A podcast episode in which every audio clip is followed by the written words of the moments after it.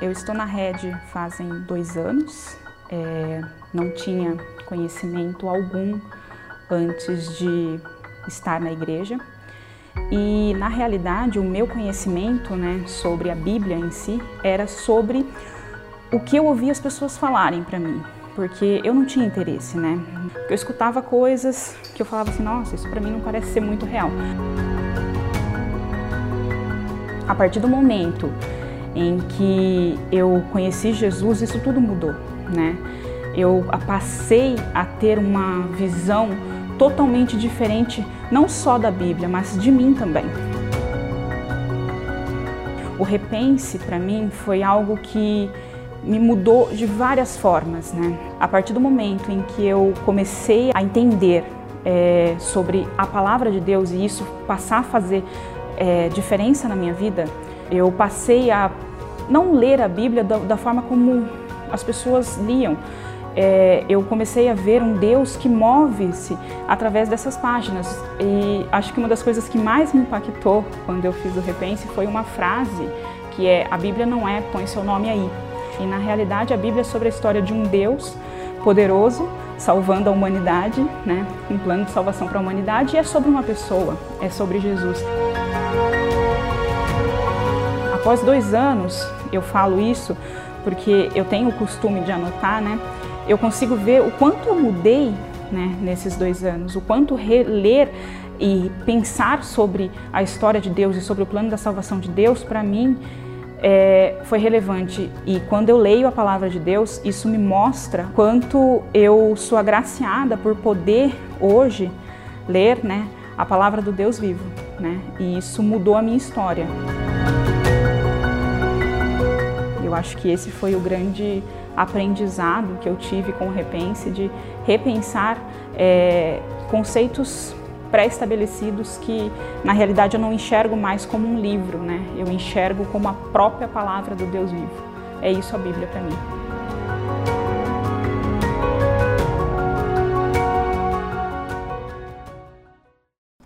Olá, hoje nós estamos começando uma nova série de mensagens chamada Repense.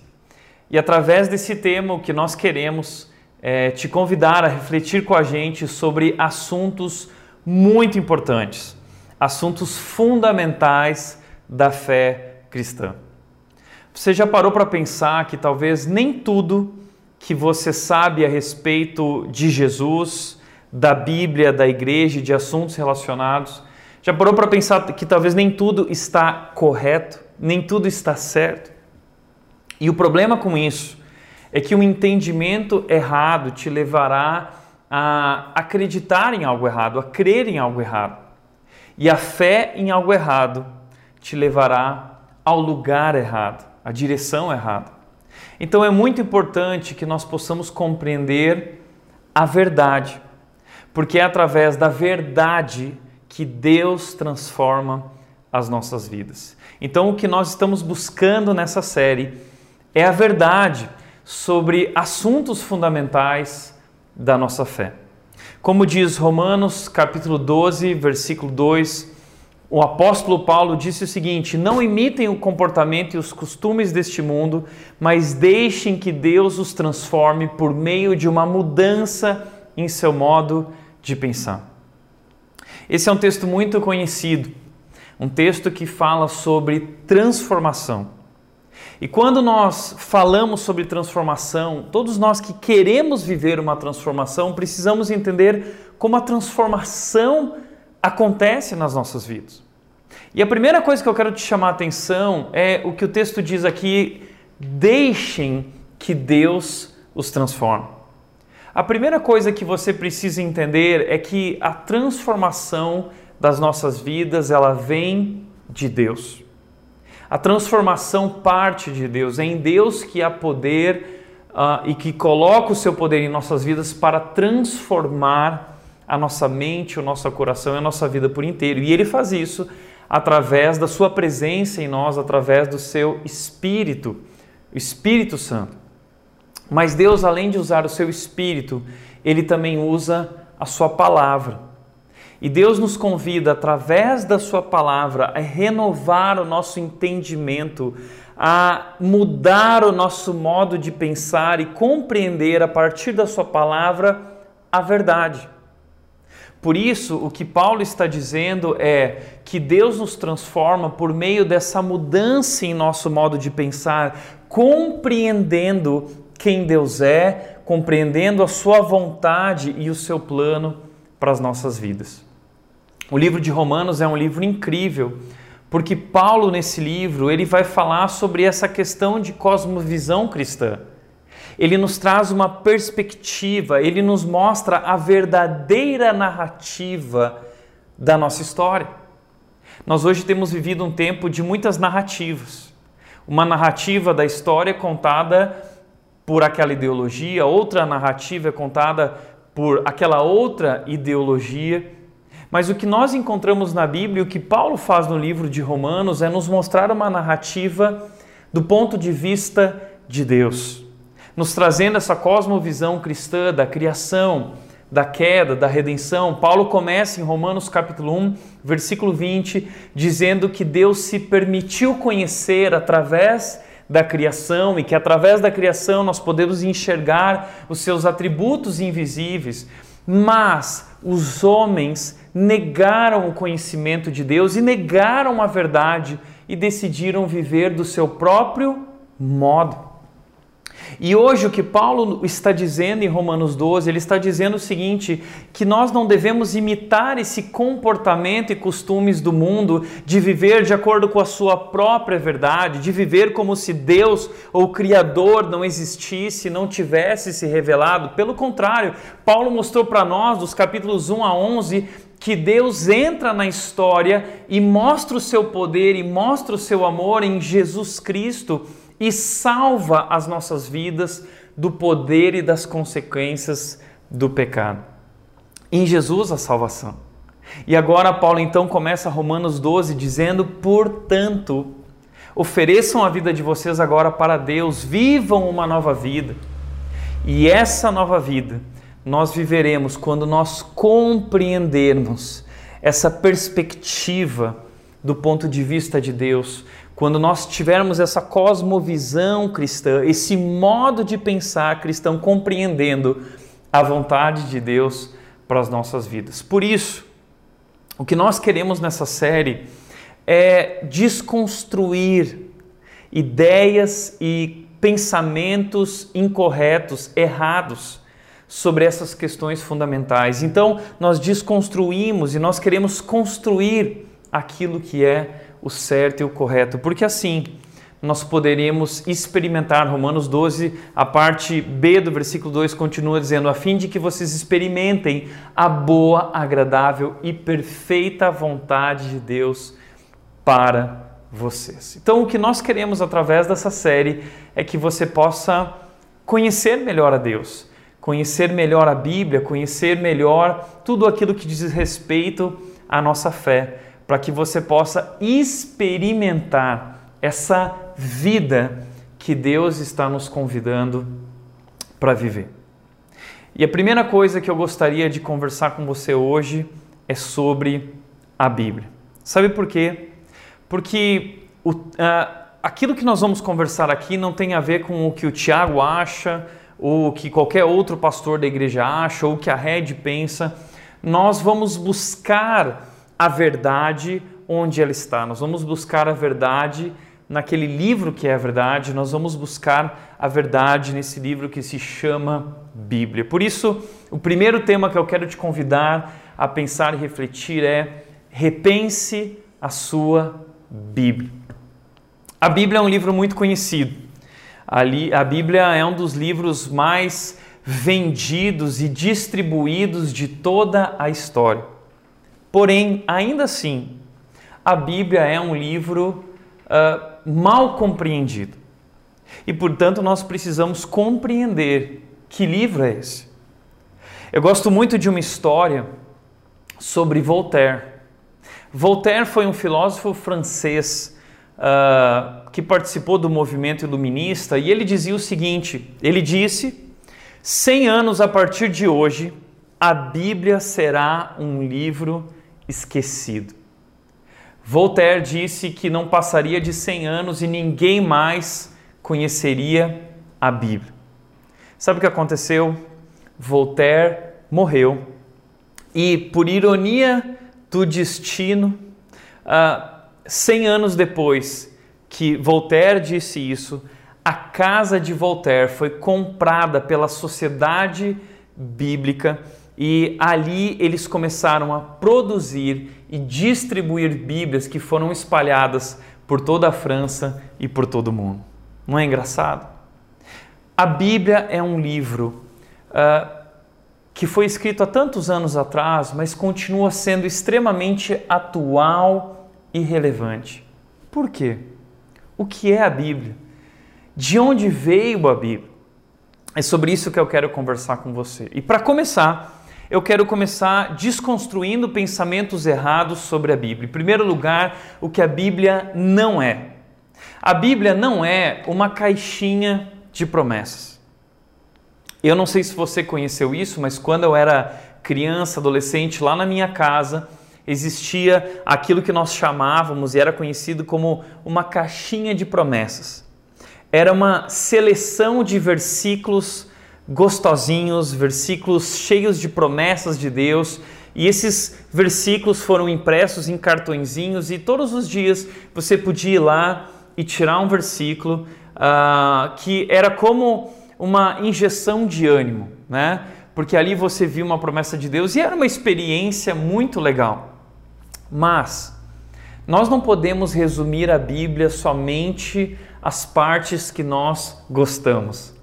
A Bíblia é, não traz só promessas, a Bíblia também traz correção, a Bíblia também traz confrontação, a Bíblia traz direção para as nossas vidas e revela quem Deus realmente é. Então, não podemos tratar a Bíblia e reduzir a Bíblia apenas a uma caixinha de promessas. Eu lembro que uma vez eu vi um, um, um homem, um autor, dizendo que havia escrito uma nova Bíblia que não continha o pecado. Ele, ele separou todos os assuntos ruins da Bíblia e escreveu uma nova Bíblia sem as partes ruins, só com as partes gostosinhas. Então, isso não é a Bíblia. A Bíblia é um livro que possui promessas, mas também possui direção. Ela nos mostra o que está certo e o que está errado em nossas vidas. A Bíblia também não é um horóscopo espiritual. Por quê? Porque uh, nós gostamos uh, de saber tudo a respeito do nosso futuro, das coisas da nossa vida, e muita gente trata a Bíblia como se trata um horóscopo. Nós não cremos nessas coisas de horóscopo, mas infelizmente muitas pessoas têm a mesma atitude com relação à Bíblia, porque uh, não sei se você já fez isso, ouviu alguém fazendo, chega de manhã, vai fazer o seu devocional, vai, é, eu quero ler a Bíblia agora e quero ver o que Deus tem para dizer para mim. Aí vai lá como se fosse algo mágico ou místico e abre a Bíblia numa página e põe o dedo lá e vê, eu quero ver o que Deus tem para falar para mim. E aí você vê um versículo lá. Entenda, não, não é assim que Deus fala conosco através da Bíblia. Você precisa entender que a Bíblia ela é uma história que tem começo, meio e fim. Você precisa entender que a Bíblia é, não é somente uma coletânea de histórias e promessas. Não, a Bíblia ela conta uma história e todas essas histórias estão entrelaçadas, estão encaixadas uma na outra e todas essas histórias falam a respeito do mesmo assunto: Jesus. Então, quando nós estudamos a Bíblia, quando nós lemos a Bíblia, nós precisamos ter essa compreensão do todo e precisamos estudar a Bíblia respeitando essa cronologia, respeitando o que ela realmente quer dizer. Então, estudar a Bíblia, ler a Bíblia, requer também planejamento, requer preparo, requer estudo. Uh, por outro lado, também, a Bíblia não é o livro da religião porque existem tantas religiões por aí e cada religião uh, tem um livro que representa a sua fé. Então, o islamismo tem o Alcorão, uh, os mormons eles têm o livro dos mormons, Ah, os testemunhos de Jeová eles têm a torre de vigia, os adventistas eles têm os escritos de Ellen White, os espíritas eles têm o Evangelho segundo Allan Kardec. Então a Bíblia é o, o livro da religião da fé cristã. Não, não é isso. Nós não podemos reduzir a Bíblia a um livro da religião. A Bíblia é muito mais do que isso. A Bíblia é a revelação do próprio Deus Criador. A Bíblia vai muito além dessa questão de religião. A Bíblia é Deus se revelando a nós e nos convidando a viver um relacionamento com Ele. E por último lugar, a Bíblia também não é um livro de autoajuda. Hoje nós estamos vivendo essa moda dos livros de autoajuda, é, em que você vai lá e você vai descobrir segredos e você mesmo vai olhar para o seu eu interior e isso vai te levar a um outro nível na sua vida. A Bíblia não é um livro de autoajuda, a Bíblia não é um livro sobre olhar para dentro de si mesmo e encontrar respostas. Pelo contrário, a Bíblia é um livro sobre ajuda do alto. A Bíblia é o livro de Deus. A Bíblia é Deus se revelando a nós e nos convidando a se render a Ele. Então a Bíblia nos convida a não olhar para dentro de si mesmos, a Bíblia nos convida a olhar para o alto e reconhecer quem é o Deus que criou, organizou e sustenta o universo. Esse Deus se revela nesse livro e esse Deus nos convida a experimentar a salvação, a ajuda que está nele. Por isso, a Bíblia não é um livro de autoajuda, a Bíblia é um livro sobre ajuda do alto. Então, o que é a Bíblia? E eu gostaria de definir a Bíblia como a Bíblia é a revelação de Deus sobre sua pessoa, sua vontade e a sua salvação que está em Jesus. É assim que nós queremos definir e definimos a, a Bíblia aqui na rede. A Bíblia é a revelação de Deus sobre sua pessoa, sobre seu caráter, quem ele é, os seus atributos, a sua vontade, o seu plano para as nossas vidas e propósito e a salvação, a história da salvação que está em Jesus Cristo, o Filho de Deus, o nosso Salvador e Senhor. Portanto, uh, eu quero te explicar isso melhor. Eu quero te mostrar um texto na Bíblia que eu gosto muito e para mim ele resume muito bem, ele define muito bem exatamente o que é a Bíblia. Eu quero te convidar a olhar para 2 Timóteo, capítulo 3, versículos 15 a 17, que diz o seguinte: Paulo, apóstolo Paulo, escreveu essa carta para um jovem pastor chamado Timóteo. E veja o que Paulo diz a Timóteo: Desde a infância, lhe foram ensinadas as sagradas escrituras, que lhe deram sabedoria para receber a salvação que vem pela fé em Cristo Jesus. Toda a escritura, e quando a Bíblia diz escritura, ela se está se referindo a, a tudo aquilo que está é, escrito nesse livro chamado Bíblia. É inspirado por Deus e útil para nos ensinar o que é verdadeiro e para nos fazer perceber o que não está em ordem em nossa vida. Deus a usa para preparar e capacitar seu povo para toda boa obra. Esse texto é muito importante, principalmente porque ele foi escrito por alguém que não acreditava na fé em Jesus. Você já entendeu isso? O apóstolo Paulo, que escreveu esse texto, era alguém que não acreditava em Jesus.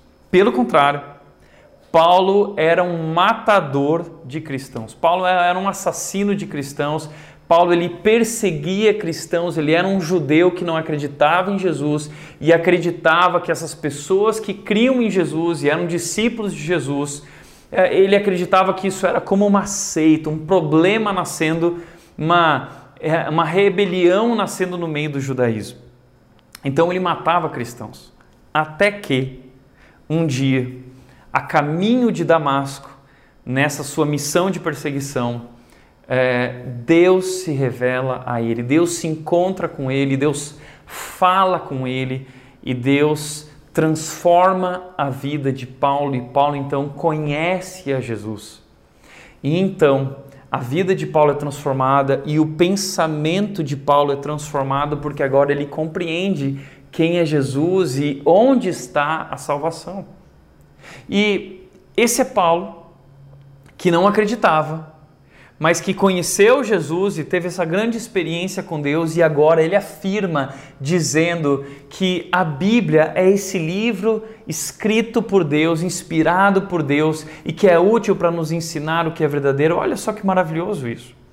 Paulo aqui ele nos ensina cinco verdades que ele descobriu sobre a Bíblia e que nós precisamos compreender. A primeira verdade que Paulo descobriu é que a Bíblia é a palavra de Deus. A Bíblia é a palavra de Deus. 2 Timóteo 3, 16 diz: toda a Escritura é inspirada por Deus. A Escritura era a maneira como eles se referiam aos livros da Bíblia. Então, tanto o Antigo Testamento, o Novo Testamento, isso é a Escritura, o que nós chamamos de Bíblia. Toda a Bíblia é inspirada por Deus. Deixa eu te falar uma coisa. Uh, todos nós, seres humanos, nós queremos conhecer o grandioso Deus, não é? Uh, quando nós olhamos para a criação, o Salmo 19, versículo 1 diz que o céu, o firmamento declara, anuncia a glória de Deus. Então, quando nós olhamos para o céu, para o universo, para as estrelas, para a natureza criada, para as montanhas, para o mar, nós falamos: Uau! Uau! Esse Deus é um Deus poderoso. Ó, veja tudo que ele fez, tão maravilhoso, tão cheio de detalhes, tão incrível. Eu gostaria de conhecer esse Deus. Olha que interessante, esse Deus se revelou a nós através desse livro que se chama Bíblia. E tudo que nele está escrito foi inspirado por Deus.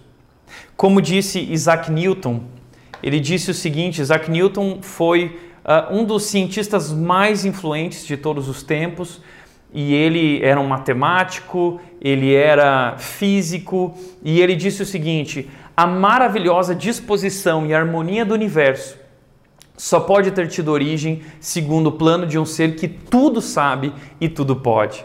Isso, se, isso fica sendo a minha última e mais elevada descoberta.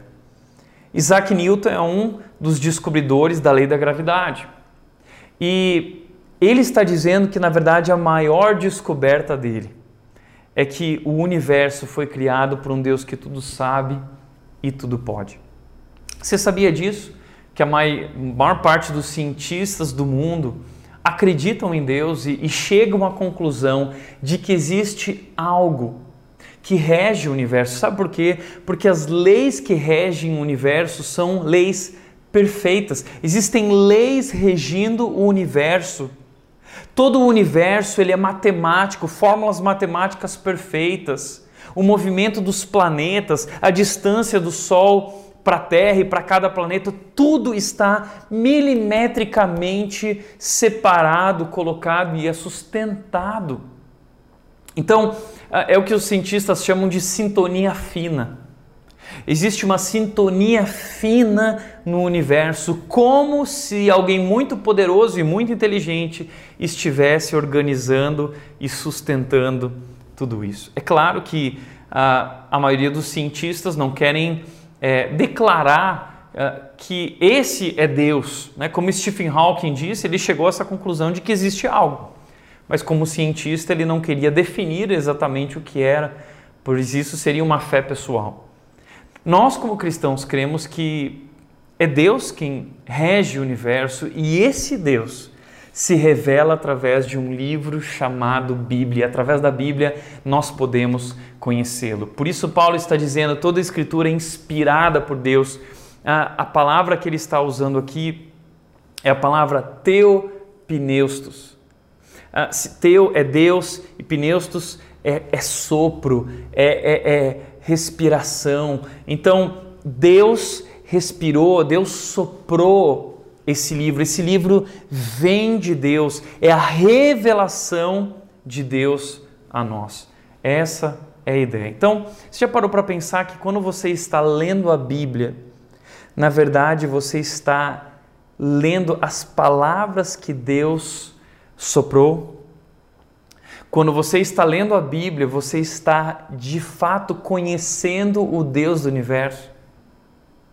Eu lembro que uma vez uma pessoa virou para mim e falou o seguinte: Tiago, não seria muito mais legal se Deus ele escrevesse um bilhetinho para nós nos dizendo o que nós devemos fazer? Aí eu virei para essa pessoa e eu disse: Olha, Deus teve essa ideia. Deus escreveu um bilhetão, a Bíblia, e ali ele se revela e ele colocou as suas palavras. A Bíblia é a, palavras que foram sopradas por Deus, é Deus se revelando a nós. Um bilhetão nos ensinando a viver nos capacitando para viver. Por isso, eu gosto muito também das palavras do Augusto Nicodemos quando ele disse: "Você quer ouvir a voz de Deus?" Ele diz: "Leia a Bíblia." Quer ouvir a voz de Deus de maneira audível? Leia a Bíblia em voz alta. Quantas vezes eu ouço pessoas falando: "Ah, eu gostaria tanto de ouvir a voz de Deus de forma audível." Você pode. Basta ler a Bíblia em voz alta. A Bíblia é a palavra de Deus. E entenda isso: a Bíblia não contém a palavra de Deus. A Bíblia é a palavra de Deus. Toda a Escritura é inspirada por Deus. Segunda verdade que Paulo vai nos ensinar além dessa é que a Bíblia ensina a verdade. Ela é a palavra de Deus e ela nos ensina a verdade. O texto continua dizendo que ela é útil para nos ensinar o que é verdadeiro. Então, hoje nós vivemos um tempo muito difícil. É, o tempo todo nós temos que lidar com notícias que não sabemos se são verdadeiras ou se são fake. A gente tem usado muito essa palavra fake, não é? Uh, nós vivemos hoje no meio de muitas notícias fakes, muitas mentiras, muito engano e é sempre tão difícil saber o que é a verdade. Mas a Bíblia se apresenta como a verdade. A Bíblia não mente, Deus não é homem para mentir. A Bíblia é a verdade. E entenda isso. É, nós hoje vivemos também num tempo que é chamado de pluralismo. E o pluralismo diz que não existem verdades absolutas. Tudo é relativo. E uma das maiores expressões disso é aquela frase conhecida: não existe certo ou errado, existe o que é bom para você. Essa frase expressa muito bem o relativismo, o pluralismo onde não há, não existem mais absolutos, verdades absolutas, cada um acredita no que quiser. Mas a Bíblia está confrontando esse pensamento. E Paulo está confrontando esse pensamento, ele está dizendo: não, peraí, existe algo que é a verdade e nós podemos confiar, e essa verdade revela a nós o que é certo e o que é errado, nos faz perceber o que não está em ordem em nossa vida. Entenda uma coisa: a Bíblia é a palavra do Deus Criador. Hoje nós vivemos brigando o tempo todo. Uh, porque um diz, não, mas isso é verdade. Não, a verdade é essa, sobre gênero, sobre sexualidade, sobre casamento. Existe uma grande discussão e cada um parece que sempre tem uma opinião. E uma opinião diferente. Agora você já parou para pensar que a Bíblia é o Deus criador que criou o universo e esse Deus que criou o universo, ele é melhor para a pessoa para falar como o universo funciona. Eu gosto sempre de usar a ilustração desse relógio. Quem conhece melhor esse relógio, quem conhece melhor um celular do que o criador desse aparelho? É ele quem pode dizer, ele que conhece cada componente, ele que colocou cada peça no lugar, ele que projetou e sonhou com esse aparelho, ele é quem escreve o manual uh, de melhor uso desse equipamento. E, e, se ele diz que eu só posso mergulhar até 30 metros, então eu preciso respeitar, porque senão isso pode acabar danificando esse aparelho. E imagina agora alguém chegar e falar assim: não, mas eu quero mergulhar 100 metros, eu vou mergulhar muito mais. Isso pode prejudicar o funcionamento do aparelho. E eu gosto de dizer que é exatamente assim com a Bíblia. A Bíblia é Deus se revelando a nós sobre quem Ele é e revelando a nós também sobre a vida. Revelando também a nós sobre componentes da vida, revelando sobre quem nós somos e nos mostrando qual é a verdade, qual a melhor maneira de se viver. Então, Gênesis capítulo 1, versículos uh, do capítulo 1 ao, ao, capítulo 2, nós vamos encontrar ali uh, definições do que é o ser humano. Nós vamos encontrar ali a verdade sobre os gêneros. Nós vamos encontrar ali a verdade sobre sexualidade. Nós vamos encontrar ali a verdade sobre o plano de Deus para o casamento. Nós vamos encontrar ali a verdade sobre sociedade. Nós vamos encontrar ali a verdade sobre trabalho. Então, na Bíblia, nós temos o Deus Criador que criou todas as coisas, explicando por que Ele criou e para que Ele criou e como elas devem funcionar, como elas realmente funcionam. E quando nós não queremos aceitar aquilo que a Bíblia diz, é como se nós estivéssemos negando nessa, nessa ilustração dos aparelhos aí o, a melhor maneira, a verdade. Quem melhor conhece, quem pode dar uma opinião verdadeira é o Criador. Por isso, só a opinião de Deus importa e a Bíblia é a opinião de Deus. A Bíblia é uh, não uma opinião, mas a verdade. Deus se revelando a nós e mostrando o que é certo, o que é verdadeiro. Então, sim, existe o que é certo e errado. E Paulo continua dizendo: ela nos corrige quando erramos e nos ensina a fazer o que é certo. Então, a relação com a Bíblia não é só uma relação de caixinha de promessas, porque a Bíblia nos confronta, a Bíblia nos corrige. Eu gosto sempre também de dizer que quando nós estamos lendo a Bíblia, na verdade parece que é a Bíblia que nos está lendo. Porque a Bíblia vai mostrando questões profundas do nosso coração, porque é Deus mostrando para nós que Ele nos conhece de uma maneira como nem nós nos conhecemos. E ao fazer isso, a Bíblia julga o nosso coração, julga nossas intenções. Hebreus capítulo 4, versículo 12 diz que a palavra de Deus é viva e eficaz e ela penetra o mais fundo da nossa alma e ela divide e julga as intenções do coração. A Bíblia nos julga. A Bíblia mostra o que está errado em nosso coração, intenções. A Bíblia revela o nosso erro, a nossa desobediência, a nossa rebeldia, o nosso pecado. A Bíblia nos confronta. Por isso, muitas vezes, quando estamos lendo a Bíblia, é como se nós estivéssemos tomando tapa na cara e soco no estômago. Por isso, a Bíblia nos confronta para nos mostrar a direção e o caminho correto. Por isso, tanta gente odeia a Bíblia. Como disse Charles Spurgeon, a Bíblia contém o que os homens odeiam: a verdade. A Bíblia é a verdade. Se você quer conhecer a verdade, você pode estudar a Bíblia, você vai conhecer. A Bíblia precisa ser o nosso critério. A Bíblia é o nosso fundamento, porque ela é a verdade, ela é a palavra de Deus. Terceiro lugar, terceiro segredo que Paulo traz sobre a Bíblia é que a Bíblia revela Jesus. Ele diz para Timóteo as sagradas escrituras que lhe deram sabedoria para receber a salvação que vem pela fé em Cristo Jesus. Deixa eu te falar uma coisa. A Bíblia, de Gênesis a Apocalipse, ela trata sobre um assunto: Jesus. É um tema único. E tudo na Bíblia aponta para Jesus. O que Deus quer através da Bíblia é nos apresentar quem é Jesus e ele diz, Deus diz através de Paulo lá em Colossenses, capítulo 1, ele vai dizer que Jesus é a imagem do Deus invisível. E todas as coisas foram criadas para ele e por ele. Hebreus capítulo 1, versículo 3 vai dizer para nós que o filho é a expressão exata do Pai. Então Deus se revela exatamente, perfeitamente a nós através de Jesus. E nós podemos conhecer Jesus através da Bíblia. A Bíblia revela quem é Jesus, porque Jesus viveu há dois mil anos atrás, nós não estivemos com ele.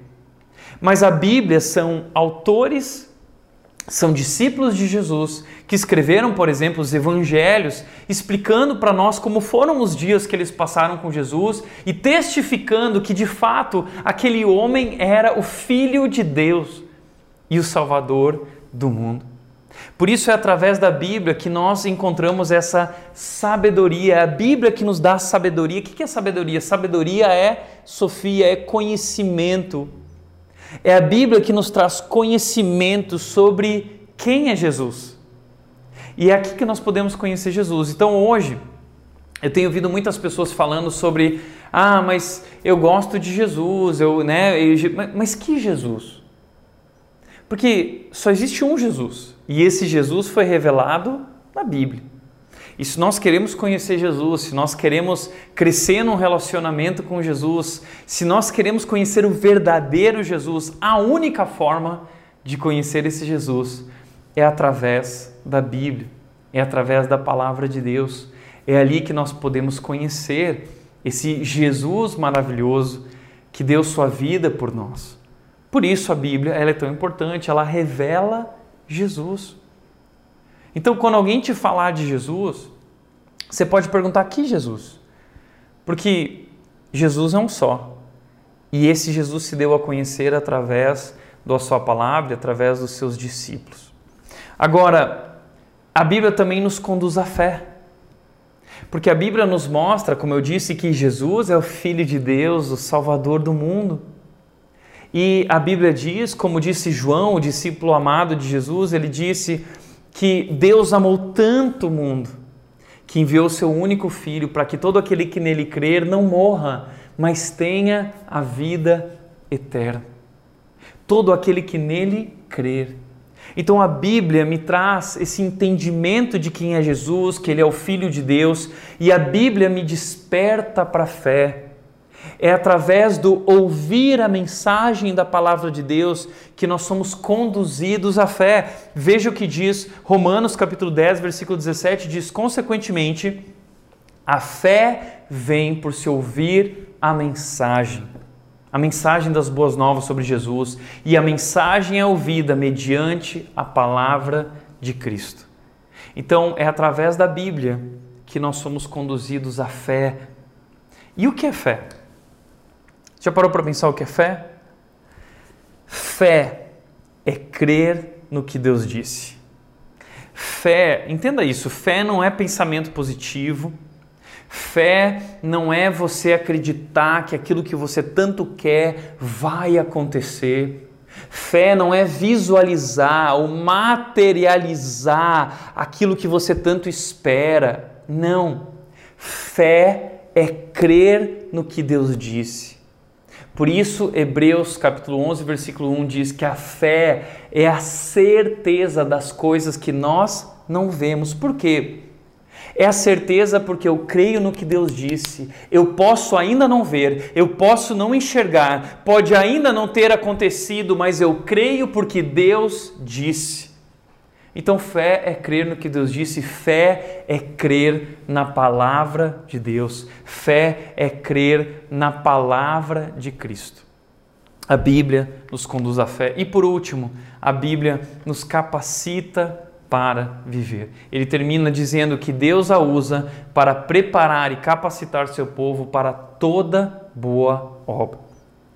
Ela é a palavra de Deus, ela é a verdade, ela revela Jesus, nos conduz à fé e Deus usa ela em nossas vidas, em nós que cremos em Jesus. Deus usa ela para nos preparar, Deus usa ela para nos capacitar, Deus usa ela para nos transformar. E para que através disso nós possamos viver para Ele, viver a vida que Ele espera de nós, para que nós possamos experimentar essa vida essa vontade que é boa, agradável e perfeita. Então, é, é importante que você entenda que quando ele diz toda boa obra, é, Deus está nos chamando para algo. Ele chama disso de boa obra. Infelizmente, muitas vezes a gente é, confunde essa questão de obra com trabalhar na igreja. E quando Deus está falando sobre isso aqui, quando Paulo está dizendo, ele não está se, se referindo a a Bíblia nos capacita a trabalhar na igreja. Também, também nos capacita a trabalhar na igreja, mas é algo muito mais amplo que isso. A boa obra aqui é essa vida que Deus nos chama a viver agora para Ele, por um novo propósito. Em Efésios capítulo 2, versículo 10, Paulo disse o seguinte: porque vocês agora são criação de Deus realizada em Cristo Jesus para fazerem boas obras. Ou seja, tudo que Deus fez na história através de Jesus é porque Deus tem um propósito, uma boa obra que Ele fez em nós e uma boa obra que Ele quer fazer através de nós. E essa boa obra vai muito além de servir a Deus na igreja. Essa boa obra tem a ver com servir a Deus na minha casa, em minha família, tem a ver com servir a Deus servindo meu marido, servir a Deus servindo a minha esposa, servir a Deus amando e ensinando, educando meus filhos, servir a Deus no meu trabalho, seja me submetendo ao meu chefe e servindo a Ele com excelência seja é, cuidando daqueles que estão debaixo de mim. É, eu preciso dedicar a minha vida agora a esse Deus, viver por um novo propósito. Paulo disse isso.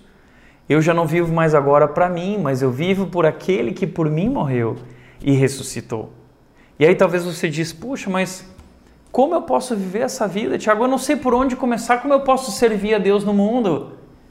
A Bíblia nos ensina como servir a Deus no mundo. Deus usa a Bíblia para nos mostrar qual é o seu propósito, qual é a sua vontade para as nossas vidas. Por isso, deixa eu te dar uma boa notícia. Você não precisa ir para o Tibete, lá nas montanhas, no meio dos monges, e ficar lá meditando e dizendo: Ó oh, Deus, qual é a tua vontade para a minha vida? A vontade de Deus, deixa eu, grava isso: a vontade de Deus não é mais um mistério. A vontade de Deus foi revelada através da Sua palavra. Deus usou homens, mais ou menos 40 homens, que escreveram esse livro, inspirados por Deus e é a palavra de Deus, é a revelação de Deus, é a vontade de Deus para a sua vida. E se você quer viver a vontade de Deus para a sua vida, que é boa, é agradável, é perfeita, tudo que você precisa fazer é deixar, desconstruir esses pensamentos errados, parar de ter uma mente conformada e buscar uma mente transformada por esse novo modo de pensar, essa nova mentalidade sobre a vida, sobre o que é verdade que Deus revela a nós através da sua palavra. Por isso, como disse John Stott, portanto, sem a revelação de Deus é impossível adorar a Deus. Sem as promessas de Deus é impossível crer. E sem os mandamentos de Deus é impossível obedecer. Por conseguinte, sem a Bíblia é impossível haver discipulado. Discipulado é, é crescer nesse relacionamento com Jesus. Sem a Bíblia é impossível crescer num relacionamento com Jesus, sem a Bíblia é impossível amadurecer na nossa fé, sem a Bíblia é impossível nós sabermos e conhecermos qual é a vontade de Deus. Deus se revelou, Deus deixou a nós promessas, mandamentos, a verdade. A Bíblia é um livro maravilhoso. E talvez você diz, puxa, Tiago, que livro incrível. Sim, a Bíblia é um livro incrível e transformador. Como eu citei, Hebreus 4,12 diz que a palavra de Deus é viva e eficaz. Isso foi verdade na minha vida. Eu já contei várias vezes essa experiência de que na minha casa não tinha decoração, na minha casa tinha Bíblia espalhada por todas as partes, por todos os cômodos da casa, no armário do quarto, no espelho do banheiro, na parede do corredor, na parede da sala, na parede da cozinha, enquanto eu lia, enquanto eu comia o meu café da manhã todas as manhãs, eu via a palavra de Deus ali em letras garrafais, tinha um texto de Marcos dizendo: "Ide por todo mundo e pregai o evangelho a toda criatura". Eu costumo dizer que um dia aquelas palavras saltaram da parede e vieram parar no, no mais profundo do meu coração. A Bíblia é viva e eficaz. A Bíblia é um livro transformador. E outra coisa que Jesus disse em Mateus 24, 25, Mateus 24, 35, Jesus Cristo disse o seguinte: Os céus e a terra passarão, mas as minhas palavras não passarão. a Bíblia jamais passará. A Bíblia é um livro extremamente atual e relevante. A Bíblia não precisa de atualização. A Bíblia só precisa ser lida da maneira correta. A Bíblia precisa ser estudada da maneira correta. E aí, para encerrar, o que eu quero te deixar algumas dicas. Como estudar a Bíblia? Tiago, por onde eu começo? Eu quero estudar a Bíblia, eu tenho desejo, mas eu não sei como fazer isso. Então, rapidamente, deixa eu te deixar aqui algumas dicas para ler a Bíblia. Ah, três dicas, ok? Observar, interpretar e aplicar. Quando nós estamos estudando a Bíblia, você precisa compreender esse método OIA. O que é o método OIA? Eu aprendi isso quando eu tinha 13, 14 anos, eu estava lendo um livro do Howard Hendricks chamado Vivendo na Palavra. Eu já li esse livro várias vezes, transformou minha vida. É o segredo uh, que eu desenvolvi ali para pregação, eu aprendi nesse livro.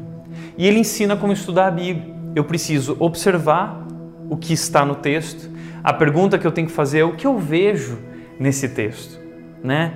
Porque tudo na Bíblia foi escrito para alguém.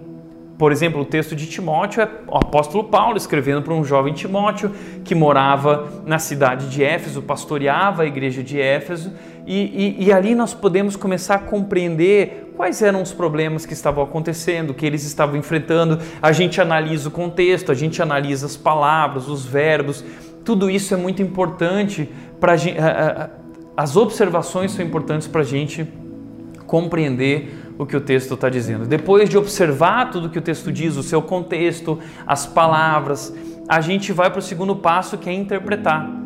E a pergunta do interpretar é o que isso significa. Porque, por exemplo, o Antigo Testamento foi escrito por povo de Israel. O Antigo Testamento é a antiga aliança, o Novo Testamento é a nova aliança. São duas coisas completamente diferentes. E se nós não entendermos isso, na hora de interpretar, nós vamos interpretar da maneira errada, e é por isso que existe tanta loucura em igrejas ou seitas por aí, pessoas que não souberam fazer uma interpretação correta. Nós precisamos entender que aquilo foi escrito para pessoas, aquilo tem um endereço e agora eu preciso então traduzir, fazer uma ponte disso para os dias de hoje, para o nosso momento, da nova aliança, o que isso significa. E por último, a Bíblia não foi dada para nós apenas para ouvir ou para ler, a Bíblia foi nos dada para aplicar. Então nós precisamos praticar a palavra. Tiago capítulo 1, versículo 22 diz: "Sejam praticantes da palavra e não apenas ouvintes, enganando-se a si mesmos". Então se você só ouve, mas você não pratica, você está se enganando. A Bíblia é um livro que foi escrito para ser praticado, para que nós possamos viver ele. Esse é o método OIA.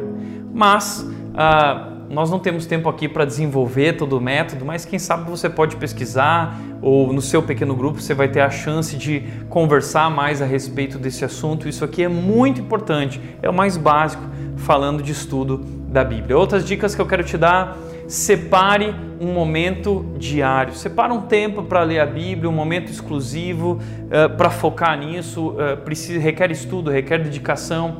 Ore antes de estudar, tá? Por que orar antes de estudar? Porque eu gosto sempre de dizer o seguinte: a Bíblia é o único livro que nós podemos ler com o autor do lado. Deus está conosco.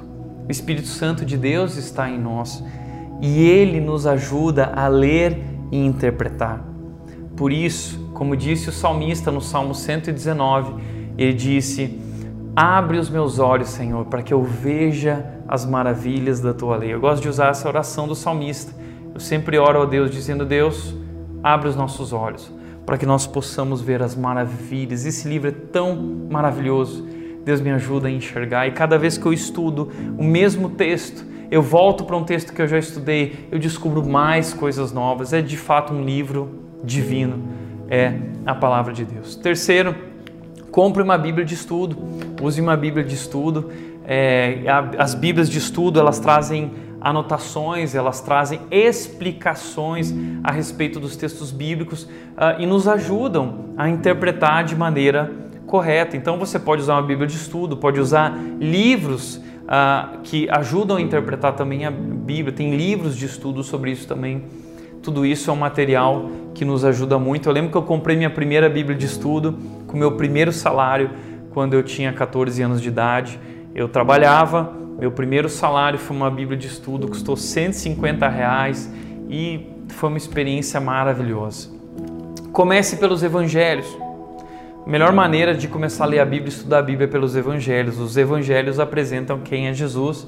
Inclusive, eu e a Nath, nos nossos cultinhos domésticos, nós temos lido o Evangelho de João para Mel, que é a nossa filhinha que está na barriga da mamãe ainda, mas nós estamos lendo o Evangelho de João para ela e eu já disse, a primeira vez que a Mel mexeu foi quando eu estava lendo o livro de João para ela e foi uma experiência muito emocionante para nós.